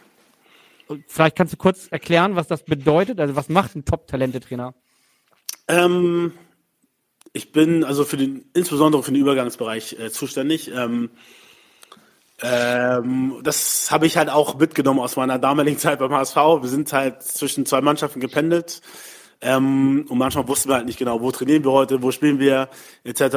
Und ähm, das ist halt meine Aufgabe. Also ich habe ähm, ähm, die Aufgabe, insbesondere bei den jungen Spielern, die bei der ersten Mannschaft sind, ähm, die zu managen und zu gucken, Ähm, wo trainieren sie? Äh, wann spielen sie? Ähm, vielleicht ein kurzes Beispiel. Worst Case wäre zum Beispiel ähm, U23 spielt Samstag, ähm, die erste Mannschaft spielt Sonntag. Ähm, Samstag ist Training bei der ersten Mannschaft. Ähm, ein junger Spieler würde das Spiel bei der U23 verpassen. Und im Training spielen wir 10 gegen 10 und er ist vielleicht der, der elfte Mann, der vielleicht nur ein paar Minuten äh, Spieleinsatzzeit bekommt. Ähm, und ähm, in dieser Zeit bin ich dann da, wäre ich dann da zum Beispiel und, und, und kümmere mich mit dem, mache Individualtraining, ähm, guckt dann, dass wir ähm, positionsspezifisch trainieren, um, um, um Dinge von, aus, von seiner Position sozusagen heraus zu verbessern. Ähm, Im Best Case ist es so, dass ich am Donnerstag schon mit dem Cheftrainer der ersten Mannschaft spreche und gewisse Tendenzen auch dann erfrage. Und wenn es so ist, dass der Spieler ähm, ja am Wochenende vielleicht keine Rolle spielt und mit sehr hoher Wahrscheinlichkeit auf der ba äh, nicht mal auf der Bank ist, dann, dann, dann schlage ich vor, dass der Spieler dann am Freitag bei der U23 trainiert und am Samstag spielt. Dann ist er dann halt nicht da bei der ersten Mannschaft, aber er sammelt Spielpraxis. Und ähm, ich versuche natürlich, das so zu regeln, dass es das Beste ist für den, für den Spieler. Ähm, Spielen, denke ich mal, geht über alles. Ähm, und das ja, in der richtigen Balance dann mit vielleicht auch Erfahrung sammeln auf der Bank, Einsatzminuten bekommen bei der ersten Mannschaft, aber wie gesagt, immer wieder auch 90 Minuten Spielpraxis bei der zweiten Mannschaft oder bei der U19. Ähm, das das mache ich. Ähm, darüber hinaus ähm, ähm, ist ein großer Punkt, dass ich äh, individuelle Wiederanalyse äh, vorbereite und mache mit den, mit den Spielern, ähm, mit den jungen Spielern der ersten Mannschaft, die bei der ersten Mannschaft spielen, aber wenig, ähm, sag mal, Spielerfahrung haben. Ähm, und dann natürlich ähm, insbesondere bei den Spielern, die bei der zweiten Mannschaft spielen, dass sie auch ein Feedback bekommen, dass ich äh, ähm, ja, mir die 10, 15 besten oder wichtigsten Szenen ähm, negative, aber auch positive Art herauspicke und sage, Mensch, das war richtig gut, genauso stellen wir uns vor oder das war jetzt nicht so gut. Ähm, und das mache ich halt darüber hinaus auch für die ja, drei, vier besten Spielern von der U23, U19 und U17. Das heißt, ich bin am Wochenende sehr viel unterwegs, versuche mir sehr viele Spiele live anzuschauen, gebe den Top-Talenten in den jeweiligen Mannschaften dann montags Feedback. Vorher spreche ich das aber mit den Trainern ab, damit wir alle auf derselben Wellenlinie sind, damit nicht der Worst Case passiert, dass ich jetzt sage, Mensch, der, Trainer, der Spieler war gut und der Trainer sagt, nee, der war katastrophal und ähm, wir unterschiedliche Auffassungen sind. Das heißt, Montag früh ist dann auch für mich dann viel, viel zu tun, dass wir uns abgleichen, dass wir, ähm, dass wir uns abstimmen, dass ich ähm, auch zur Not mit Bildern zeige, was ich gesehen habe ähm, bei den Spielern und dann mache ich Termine mit den Spielern Montag, Dienstag und bespreche die Spiele dann jeweils äh, und mache die Planung dann für die für die Wochen. Ähm, ähm, wenn ich und ich versuche aber darüber hinaus, es ging jetzt letzter Zeit natürlich schlecht äh, aufgrund der Corona Zeit, dass ich ähm, ja, jeden Spieler ein, zwei Mal im Monat treffe, mit denen was essen gehen, manchmal auch in einer großen Gruppe, dass wir frühstücken gehen, dass wir das Essen gehen und ähm, dass ich mich auch privat mit dem beschäftige und mir anhöre, vielleicht, ähm, ob es da Probleme gibt, ob es irgendwelche Sachen gibt, die, die ich verbessern kann. Ähm, vielleicht auch mal so, dass, das, dass ich Tipps gebe, wie der Spieler sich verbessern kann, weil ich natürlich nah dran bin, auch am, am Cheftrainer der ersten Mannschaft und äh, weiß, was er vielleicht Dinge, die er nicht ausspricht, die er vielleicht im Trainerbüro sagt, dass ich die weitergeben kann, aber auch manchmal dem Trainer ähm, über die Spieler dann auch andersherum ähm, Tipps geben kann.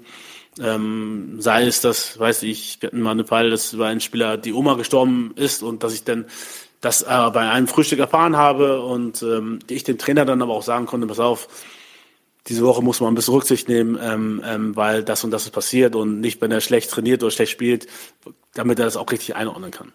Total spannender äh, Job, finde ich, den du da, den du hast, wenn du es auch so erzählst. Und vor allem kann mir vorstellen, dass es auch einfach, äh, ja, dass du die Jungs auch begleiten kannst, so in dieser Übergangsphase, auch wenn die mal so dran geschnuppert haben, an dieser großen Fußballwelt dann wieder ein bisschen zurückfallen, so dass sie da, du hast eben schon das Wort Balance äh, genannt, dass sie das eben auch behalten. Ne? Stelle ich mir auch nicht so einfach vor. Also ist ja viel mehr als dieses fußballerische Begleiten, sondern alles andere gehört ja auch dazu.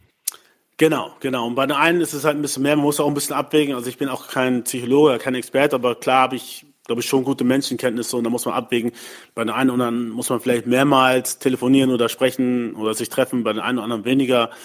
Ähm, und es ist insbesondere in dieser Phase, wenn man zur ersten Mannschaft kommt, dann nicht ganz so einfach. Natürlich haben wir, es gibt auch immer andere Beispiele, wie, weiß ich, so ein Gio Reyna, der dann sofort den Durchbruch schafft oder äh, Jude Bellingham. Natürlich ist auch eine andere Nummer, weil das auch finanziell ein ganz anderes Paket war, ähm, ähm, die dann den Durchbruch schaffen direkt, ähm, trotzdem, glaube ich, nochmal mehr Feedback brauchen, ähm, als gerade ja, Spieler, die vielleicht noch nicht so direkt diesen Durchbruch schaffen. Ähm, und ja, die waren dann, ja, in ihrer Mannschaft der Star, waren, sind Jugendnationalspieler und auf einmal kommen sie vor eine neue Situation. Und zwar, dass sie gar nicht spielen, dass sie auf der Bank sind, in Anführungsstrichen nur, oder gar nicht spielen. Und ähm, ja, da versuche ich dann auch die Jungs in Geduld zu üben und versuchen zu erklären, was sie besser machen können, müssen, um zu spielen. Und ähm, ja, dass es auch am anderen Ende völlig normal ist, ähm, ähm, wenn man nicht direkt von Anfang an spielt, gleich bei der ersten Mannschaft in Dortmund. Ich kann mir vorstellen, dass zum Beispiel so ein Fall Yusufa Mukuko ist, der ja äh, immer eigentlich ein Star in seinen Mannschaften, seinen Jugendmannschaften war, jetzt wahnsinnig jung bei der ersten dabei ist und dann halt eben auch nicht direkt äh, an Haaland vorbeikommt, sondern auch mal ein paar Mal auf der Bank ist. Ähm, ist wahrscheinlich auch ein Spieler, mit dem du dann relativ viel zu tun hast, oder? Genau, genau. Und ähm, ja, auf der einen Seite ist es gut, weil der Junge will arbeiten, der will Gas geben, der will spielen und das ist gut, dass er so denkt. Auf der anderen Seite muss man ihm, wie gesagt, die richtige Balance halten und dann ihn auch Klar, ein, sag mal, Norden, das ist, pass auf, das ist jetzt alles normal, was ist passiert. Und ähm, ähm, bleib weiter dran, fokussier dich, ähm, guck ähm, auf die Sachen, die du dich verbessern musst, um und deine Chancen, die, die kommen. Und die kamen auch dieses Jahr und ähm, die werden im nächsten Jahr auch kommen. Gibt ja einen Grund, warum die Nachwuchsarbeit von Borussia Dortmund seit vielen, vielen Jahren einfach äh, so gut ist und so viele Talente immer wieder her hervorbringt. Also, so wie Alex es eben gesagt hat, klang total interessant, was du da erzählt hast und klingt ehrlicherweise auch so, als wenn das äh, viele andere Vereine vielleicht äh, übernehmen sollten. Ich weiß, dass du vorher in Gladbach in einer ähnlichen Rolle warst.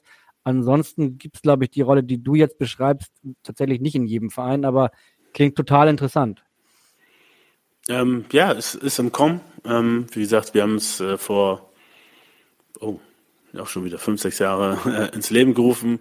Zusammen mit Akim ähm, haben wir da ähm, um einen alten äh, oder immer noch guten Wegbegleiter, Francis Buki, haben wir da diese Position geschaffen ähm, und vorgestellt, äh, ähm, unter anderem bei Gladbach und die fanden das gut und äh, jetzt haben schon der eine oder andere Verein nachgezogen.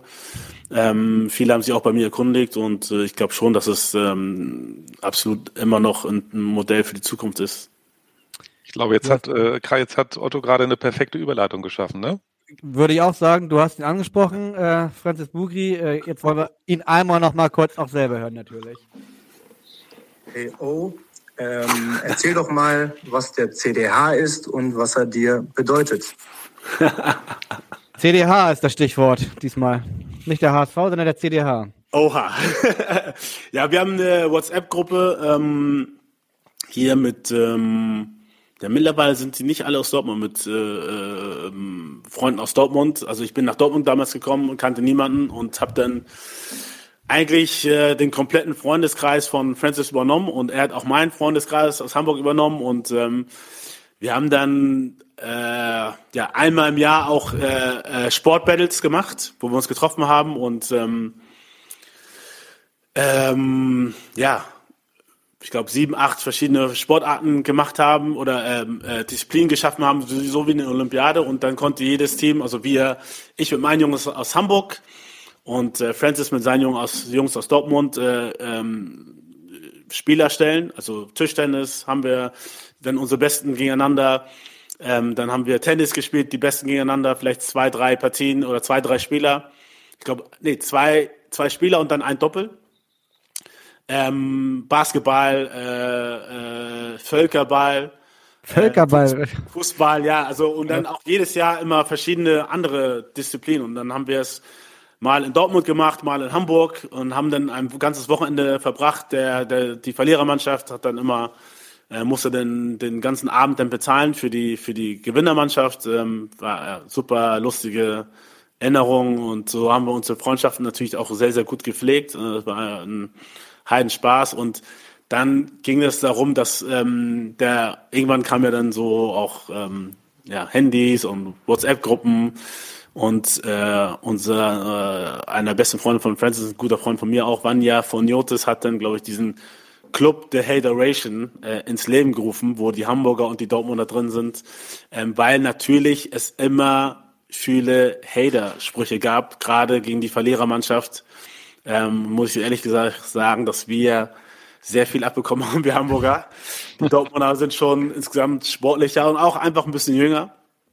Ähm, und da gab es immer viele Sprüche äh, gegen uns und ähm, ähm, ja, deswegen wurde dieser englische Begriff dann äh, als Clubname ähm, genutzt. Äh, Hateration, also ähm, dass man gegen andere hatet oder Sprüche klopft, äh, gerade gegen, wenn man gewonnen hat, gegen die Verlierermannschaft. Und dann ging es dann immer hin und her und äh, der eine hat den Spruch gebracht, ging, ah, Verlierer verloren, okay, dann hat der andere den Spruch, okay, dafür haben wir dann irgendwie an der Bar gewonnen und äh, äh, du ab, ab zwei Uhr lagst du schon irgendwo unterm Tresen und dann ging es dann immer hin und her und äh, ja, deswegen wurde der Name so ins Leben gerufen.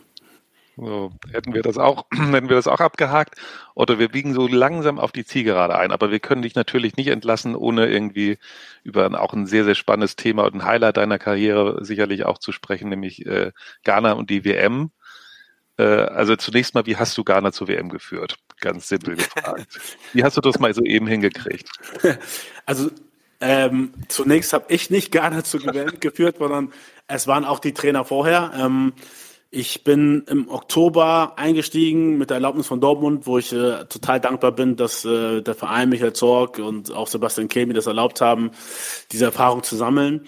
Ähm, als Co-Trainer im Oktober habe ich angefangen ähm, unter Milovan Rajovac, äh, Rajovac, der auch seinen Beitrag dazu geleistet hat natürlich, weil wir da in der Zeit auch viele Spiele gewonnen hatten. Ähm, Davor war Charles O'Connor Trainer, der auch seinen Beitrag dazu geleistet hat, weil er auch viele Spiele gewonnen hat. Ähm, äh, bin ich angefangen. Ähm, ich war dann nicht dabei beim Afrika Cup, der leider katastrophal lief, ähm, wo die Mannschaft in der Vorrunde oder wo Ghana in der Vorrunde ausgeschieden ist mit ein, nur einem Punkt. Ähm, Rajevac wurde dann leider entlassen. Und dann hatte man lange überlegt, wie man das macht, ob man jetzt einen neuen Trainer holt etc. Oder ja, die andere Alternative war halt, wenn ich das machen würde. Ähm, weil wir hatten im März ähm, die Qualifikationsspiele zur WM. Das waren zwei Spiele. Ein Hin- und ein Rückspiel gegen äh, Nigeria.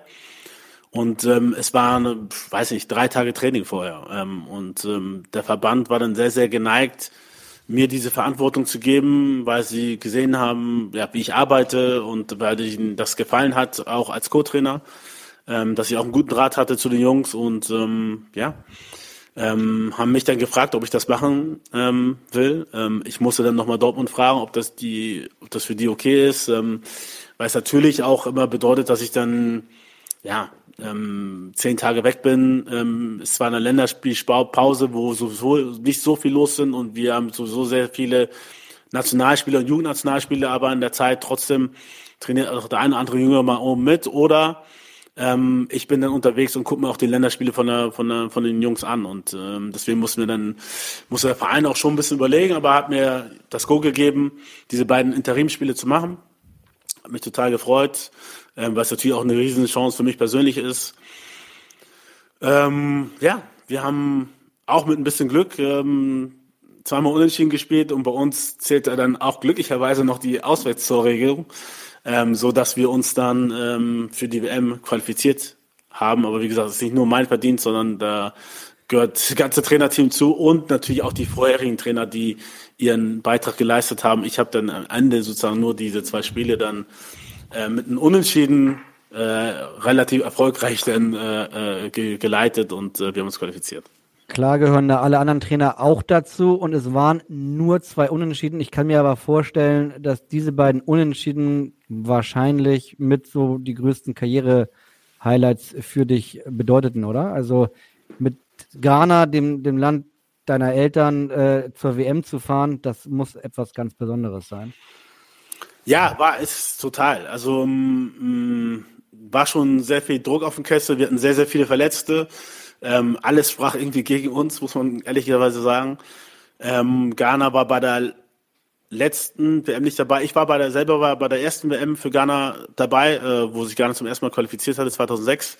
Ähm, Ghana war dann 2010 und 2014 auch wieder dabei und relativ erfolgreich und 2018 war Ghana nicht mehr dabei.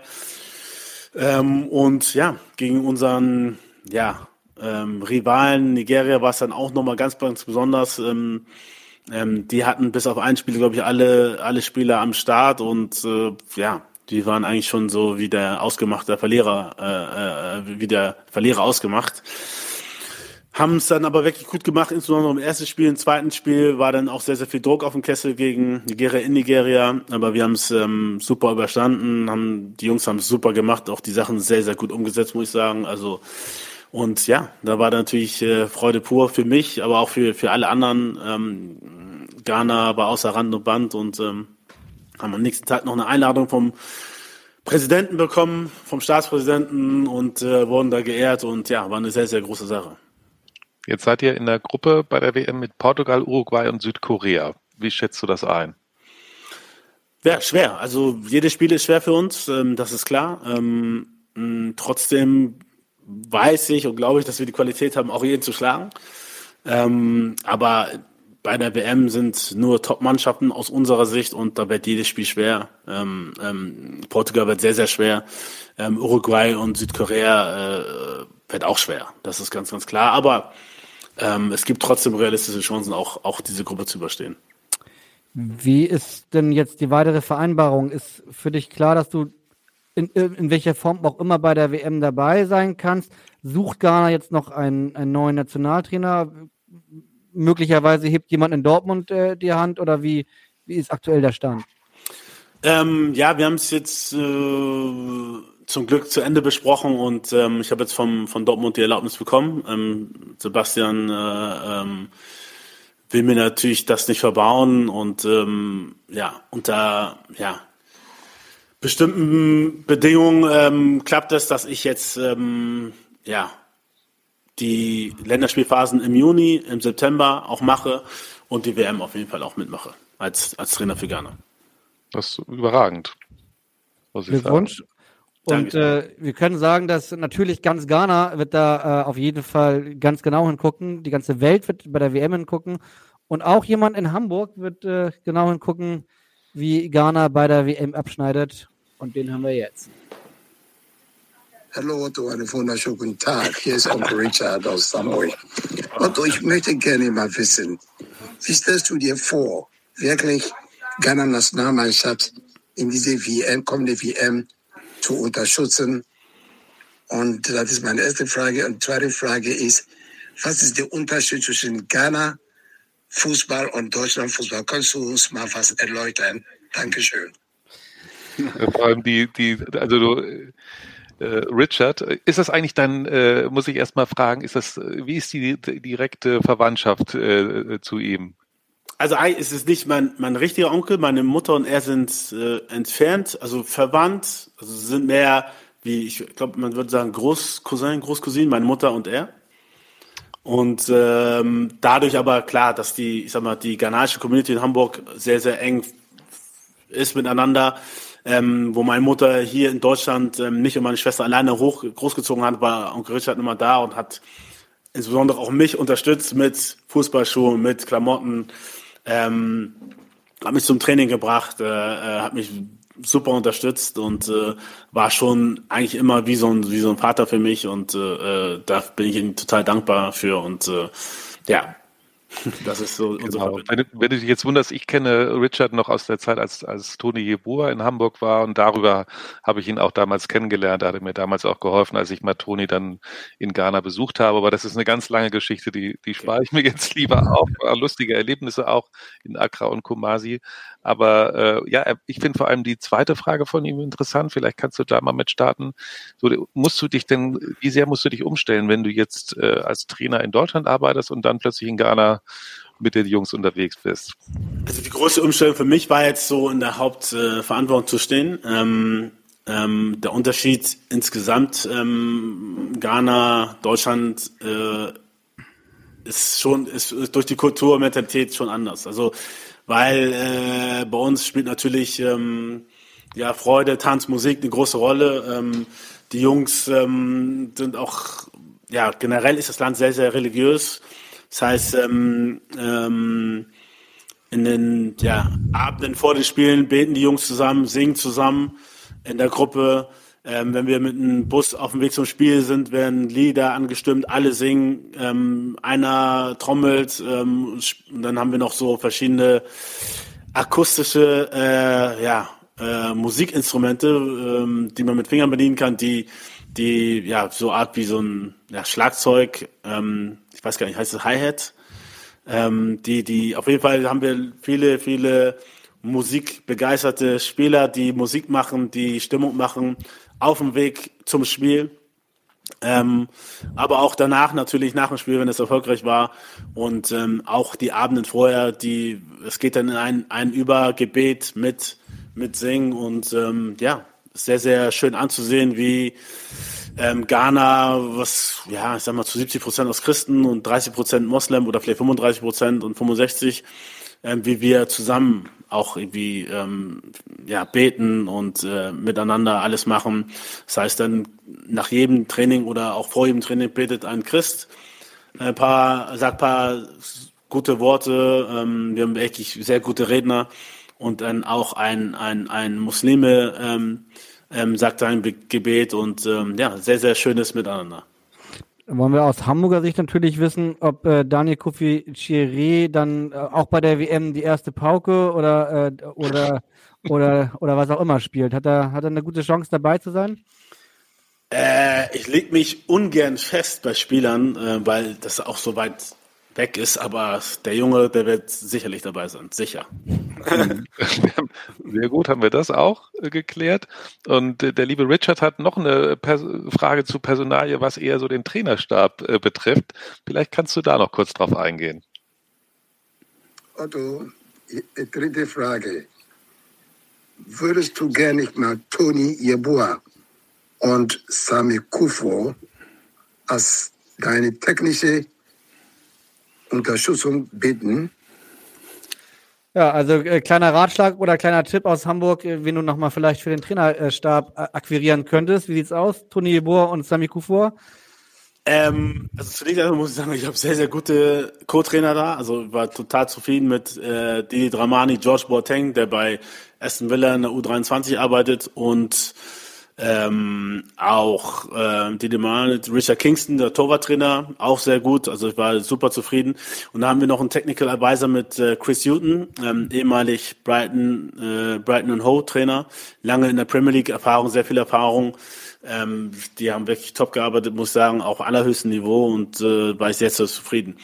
Sammy Kufor ist im Management-Komitee der Nationalmannschaft. Also mit denen habe ich sowieso schon viel zu tun und ähm, ich mache das jetzt einfach mal so, ich werde mit Sammy reden und ähm, werde ihn fragen, ob Toni nicht auch da zuschuss kann zum Management-Komitee. Also ähm, ich glaube, ähm, äh, gerade Toni hat so, so viele, so viel gute Erfahrung und äh, ich glaube, er hat keine Trainerausbildung, aber seine Erfahrung, die er dem Team geben kann, ähm, die wäre, glaube ich, sehr, sehr groß und da würde ich mich natürlich sehr, sehr darüber freuen.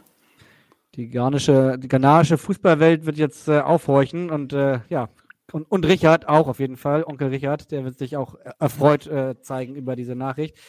Ähm, wir, also ehrlicherweise, eigentlich müssen wir uns nochmal verabreden und über, über die WM und über Ghana und über alles sprechen, weil ich glaube, da kann man äh, nochmal einen ganzen Podcast mitfüllen. Leider haben wir dafür nicht die Zeit und wir haben jetzt einen Schnelldurchlauf ja eigentlich durch deine wirklich super spannende Karriere gemacht.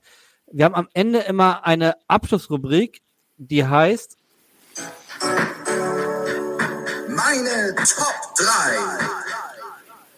Und weil du einfach so eine wirklich äh, sehr facettenreiche Karriere hattest und hast, haben wir uns gedacht, die in den Top 3 einmal im Schnelldurchlauf die Top 3 Momente deiner Karriere. Ist bestimmt schwierig, aber jetzt musst du zeigen, dass du nicht, noch, nicht nur kochen kannst, sondern auch spontan bist. Moment Nummer 1. Moment Nummer 1. Deutsche Meisterschaft mit Dortmund. Ja. Das klingt sehr das besonders. Äh, kann man nehmen, würde ich sagen. ja, ja, kann man auf jeden Fall nehmen. Gibt es irgendein ein, ein Bild, was dir da im, im, ganz besonders im Kopf ist? Ein Bild von der deutschen Meisterschaft? Ja, also äh, vom letzten Spieltag, von der Feier, von, von ja. ja, also es war ja dieser Moment, wo dieser Abpfiff war, wo alle einfach, also ich konnte selber irgendwie gar nicht fassen, so, oh, okay, scheiße, wir sind jetzt, wir sind jetzt wirklich deutscher Meister. Ähm, man wusste gar nicht, wohin mit sich. Ähm, und die Feier war natürlich, ja, legendär. Also, sagen wir mal, die feiern. Wir haben, glaube ich, drei Tage gefeiert. und äh, ja, weiß nicht. Vielleicht habe ich drei Stunden Schlaf gehabt, ich weiß es nicht. Okay. Äh, war, war super. So, Nummer zwei, Otto. Was fällt dir noch ein? Nummer zwei. Aufstieg mit Hannover war auch schon, war schon sehr, sehr gut. Also klar war das in Anführungsstrichen nur dritte von der dritten Liga oder Regionalliga in die zweite Liga, aber es war schon, war schon sehr, sehr bewegend und sehr, sehr richtig gut einfach. Einfach dieses Gefühl, also wir waren mit Hannover ähm, natürlich schon überall Favorit, wo wir hinkamen sind dann überall hingetingelt, sage ich mal, in Anführungsstrichen, auch zu VfL 93 und hatten gefühlt jedes Auswärtsspiel ein Heimspiel. Das war schon eine geile Zeit. Das waren auch einfach geile Fans. Ähm, weiß nicht, gegen Concordia Hamburg, Lurup und da sind dann irgendwie 5000, 10.000 Hannoveraner und äh, äh, wir gewinnen und die Stimmung und dann damals dann der Aufstieg dann gegen Tennis Borussia Berlin, das war schon, war schon, war schon richtig gut und ja, dann auch dieser Weg dann sozusagen ins richtige Profigeschäft ähm, war schon sehr, sehr ja, beeindruckend für mich. Ja, das war ja eigentlich dein, dein Grundstein für die Karriere, die danach folgte, mit, äh, mit vor allen Dingen mit Borussia Dortmund, aber auch HSV und, und vielen anderen. Äh, Moment Nummer eins äh, oder drei, äh, besser gesagt, äh, ich könnte mir vorstellen, ist einer, über den wir eben gerade gesprochen haben, ein afrikanischer, es sei denn, du hast noch eine andere Idee. Nee, ist gut. Ich glaube, das muss ich dann an dieser Stelle natürlich dann ähm, ja, erwähnen. Ich erwähne mal zwei Sachen. Natürlich war es schon auch 2006 äh, mit Ghana bei der WM dabei gewesen zu sein. Ähm, Ghana war vorher noch nie dabei. Das war das erste Mal und ich war da, war ein, ein Teil davon. Äh, für mich insgesamt schwierige Zeit, weil das dann nach meinem dritten Kreuzbandriss war. Ich war ein Jahr verletzt und ähm, habe mich dann wieder rangekämpft, dass ich einigermaßen Fußball spielen konnte wieder und ähm, hab, war dann in Mainz, äh, wo ich dann auch meine Frau Gloria kennengelernt habe. Ähm, und dann kommt diese Nachricht, dass der Verband mich einlädt wieder und wir qualifizieren uns für die WM 2006 und ich darf dann dabei sein. Das war natürlich dann auch nochmal richtig, richtig gut, äh, weil ich sich dann einfach diese ganze Arbeit nach dem dritten Kreuzbandriss ähm, brutal für mich gelohnt hat. Und es war ein Erlebnis dann 2006 auch noch in Deutschland ähm, in dem Land, wo ich geboren bin, aufgewachsen bin, das zu erleben, ähm, wie dieses Miteinander, wie wir dann auch empfangen wurden, äh, 2006 von von den insbesondere deutschen Fans ähm, als äh, ghanaische Mannschaft war unglaublich und äh, ein unglaublicher Moment für mich und das war sehr sehr sehr schön und ähm, einfach schön ähm, dieser Zuspruch. Wir haben dann auch noch die die Vorrunde überstanden sind dann leider in Dortmund gegen Brasilien 3-0 äh, äh mit 3-0 ausgeschieden, aber es war auch eine unvergessliche Zeit. Ja, stark. Otto, ich glaube, wir sind am Ende angekommen, Kai. Ähm, ich muss erstmal sagen, vielen lieben Dank von uns für, de, für die Zeit, die du dir genommen hast. War wirklich sehr informativ, unterhaltsam und hatte auch Tiefgang. Gerade die Themen, äh, Thema Rassismus, finde ich, hast du ein paar ganz wichtige äh, Punkte gesetzt. Hat wirklich großen Spaß gemacht, mit dir zu sprechen. Vielen, Vielen Dank. Dank. Ja, danke auch. Hat mir auch sehr viel Spaß gemacht. Danke. Und äh, genau, wir hören uns dann nächste Woche rechtzeitig vor dem letzten Spiel der Saison wieder. Und Otto, das weißt du natürlich auch als Hamburger. In Hamburg sagt man Tschüss und bei uns heißt das auf Wiederhören. Ciao, ciao. Weitere Podcasts vom Hamburger Abendblatt finden Sie auf abendblatt.de slash podcast.